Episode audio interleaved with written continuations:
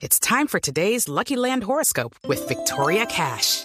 Life's gotten mundane, so shake up the daily routine and be adventurous with a trip to Lucky Land. You know what they say. Your chance to win starts with a spin. So go to LuckyLandSlots.com to play over 100 social casino-style games for free for your chance to redeem some serious prizes. Get lucky today at LuckyLandSlots.com.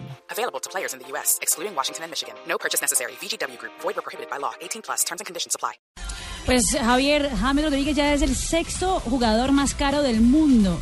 Según la consultoría Pluri, la consultoría brasileña vale 53.6 millones de euros. Es decir, creció 44% Fue en la Copa del Mundo. mundial. El jugador más valorizado en la Copa ¿Cuánto, del Mundo. cuánto vale? ¿Cuánto vale? ¿Cuánto en este momento? 53.6 millones de euros. Valía antes 37.1, según es Pluri. bueno. ¿Cuánto pagó el Mónaco por él?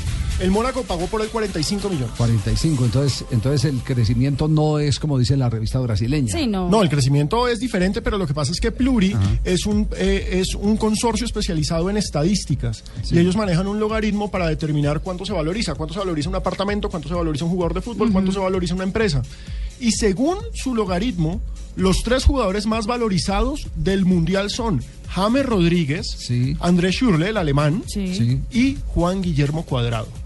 Son los col- tres dos que están ahí. en el, en el- los tres en, el, top. tope. O sea, de aumentó su valor. Sí, a Schürrle le aumentó en un 34%, a Cuadrado 32%. El cuarto, por ejemplo, sería el francés Pogba, que le aumenta un 27%. Ay, no digo 27, que eso trae mala No. suerte. No. Yo le tengo los que más bajaron.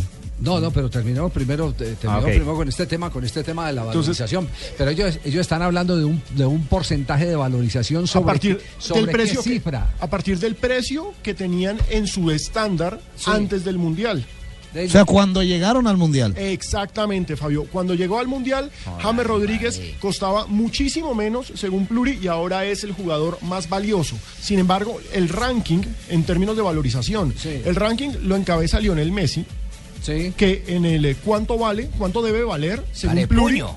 Messi debe valer 135,2 millones de euros. Bajó menos 2% en el En, Mundial. en el ranking de Pluri. Pero según A Pluri, pesar eso de que ganó Messi. el Balón de Oro. Eh, exacto. O, o a pesar de que le regalaron el Balón de Oro. ¿Cuánto debe costar Cristiano Ronaldo? Según ellos, 98,1 millones. Que fue lo que pagó en su momento el Real Madrid por Sí. él. Y ojo que Cristiano es de los que más se desvalorizó. Menos será que los- 7%. ¿No será que lo están evaluando, a priori? ¿Y cuánto debe costar Neymar, que es el tercero de la lista? 70,1. Y es Pero- raro porque es el único brasileño que valorizó durante el Mundial, 3%. Porque Y me hizo parece goles. que perdió también, ¿no? Neymar. Por- en porcentaje perdió en valor. No, pues 0,001. tenía antes supuestamente 68.1 y terminó el Mundial con 70.1. Ah, no, subió entonces. 3% va- valorizó Neymar, el único ¿Cómo le dio brasileño cuenta que, que, subió? valorizó. Porque 68 es más que 70, sí, sí. Sí, sí, ahí sé que lo Ah, respuestas de la valoróloga. Valoróloga. Marina Granciera.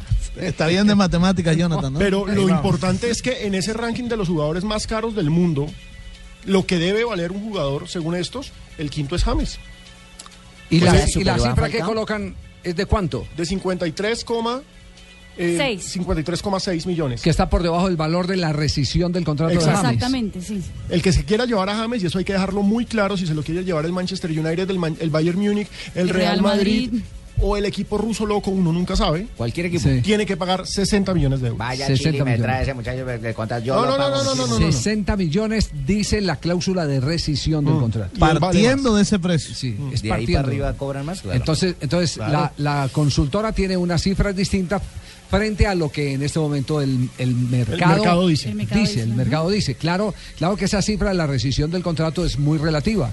De pronto un equipo que tiene dificultades o que ve que su jugador no se proyecta eh, al, al nivel que ellos quieren o temen por cualquier otra circunstancia, una lesión que conozcan o algo por el estilo, perfectamente pueden, si les hace una oferta de 55 Lléveselo. millones, lléveselo. Perfectamente lo pueden vender por 55 millones. Nadie tiene que decir la diferencia entre, entre el tema, para que la gente le quede claro, entre el tema de el precio de rescisión de contrato es que quien lo quiera comprar no tiene que hablar con el dueño. No, pagué 60 Consigne. millones, venga, para Vaya y consigno y, eso legítimamente deshace el contrato que tiene el jugador con el club. Mande la el que ya. quiera comprarlo por menos, sí, ahí se tiene que sentar con el club y decirle, bueno, venga, hablemos, yo Tengo quiero esto. este jugador, si quiere le encima a fulano de tal, a Perano, y ahí arman una bolsita y en esa bolsita necesita, eh, hacen la operación. Pero mire, Javier, lo interesante de este asunto es que en estos momentos se supone que después de Messi, de Cristiano, el jugador más caro del mundo es Gareth Bale. Se supone, porque, Pero no porque, está. pero Gareth Bale en la lista de Pluri no aparece, no aparece ni como Porque no fue al. Mundial. No, pero no solamente por eso, no aparece entre los que valen, porque el cuarto es Mario Goetze, por ejemplo. Pero esa lista está mal, ¿no? Porque no aparezco yo ahí. Yo quiero saber cuánto me No, valoricé no, yo. no, Yo tengo que haber subido siquiera un jugadores, 0,05, ¿no?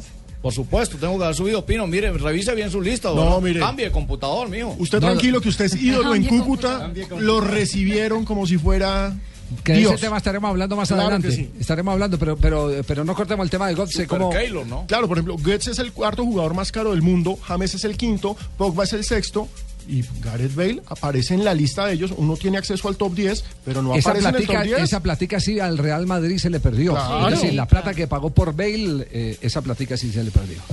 Sí, es un jugador que además no está, jugar. no está en el gusto del mercado, porque es que el otro tema es que no está en el gusto del mercado, porque usted puede tener un- la expectativa de que sea un jugador que te va a servir en los cinco años, que te va a redimir la inversión eh, con, con muchos goles, pero no es de esos jugadores que fascina, que, que, eh, a los que se le ape- se apega la gente, eh, de esos que, que enamoran. Es que para- mucho dinero tiene para él, ¿no? no, no, no es dinero, es el estilo No de tiene juego de él. carisma, tiene Es- ángel. exactamente, es, es eso. Carisma, sí. Es eso, es. No tiene, no tiene esa dulzura que tienen los gambeteadores, por ejemplo, o los llevadores de equipo. Y Bale no es un llevador de equipo. No, Él lo es un es un- terminador de jugadas. y un correcaminos Es un terminador de Eso- jugadas. Eso se dio porque Florentino se enamoró y listo, Lo Javier. ubicás recién en el Real Madrid y ahí menos mal me decís rápido de él, porque no tiene lo que vos decís. no tiene carisma. Bueno, Tengo no- que hablar con Fabio para ver si ahora cojo a vaca. Do- Dos de la tarde, 52 minutos. En un instante, Claro sí. en un instante la lista de los de los que más se desvalorizaron en la Copa del Mundo. Oye, ¿por qué no esa consultora no, no puede eh, hacer un trabajo para el torneo colombiano que se desvalorizan cada seis meses? ¿Sí? Uy, sí, pero que ahí sí estaría yo en peligro, ¿sí o no? Uno Sí. no sabe cuánto me he bajado. No, no. El, el que se valorizó fue el Tino. Penal, yo lo vi. Ah, pero es que con mis comentarios cualquiera se valoriza. Nos vamos a mensaje, volvemos en Bloque Deportivo en instantes.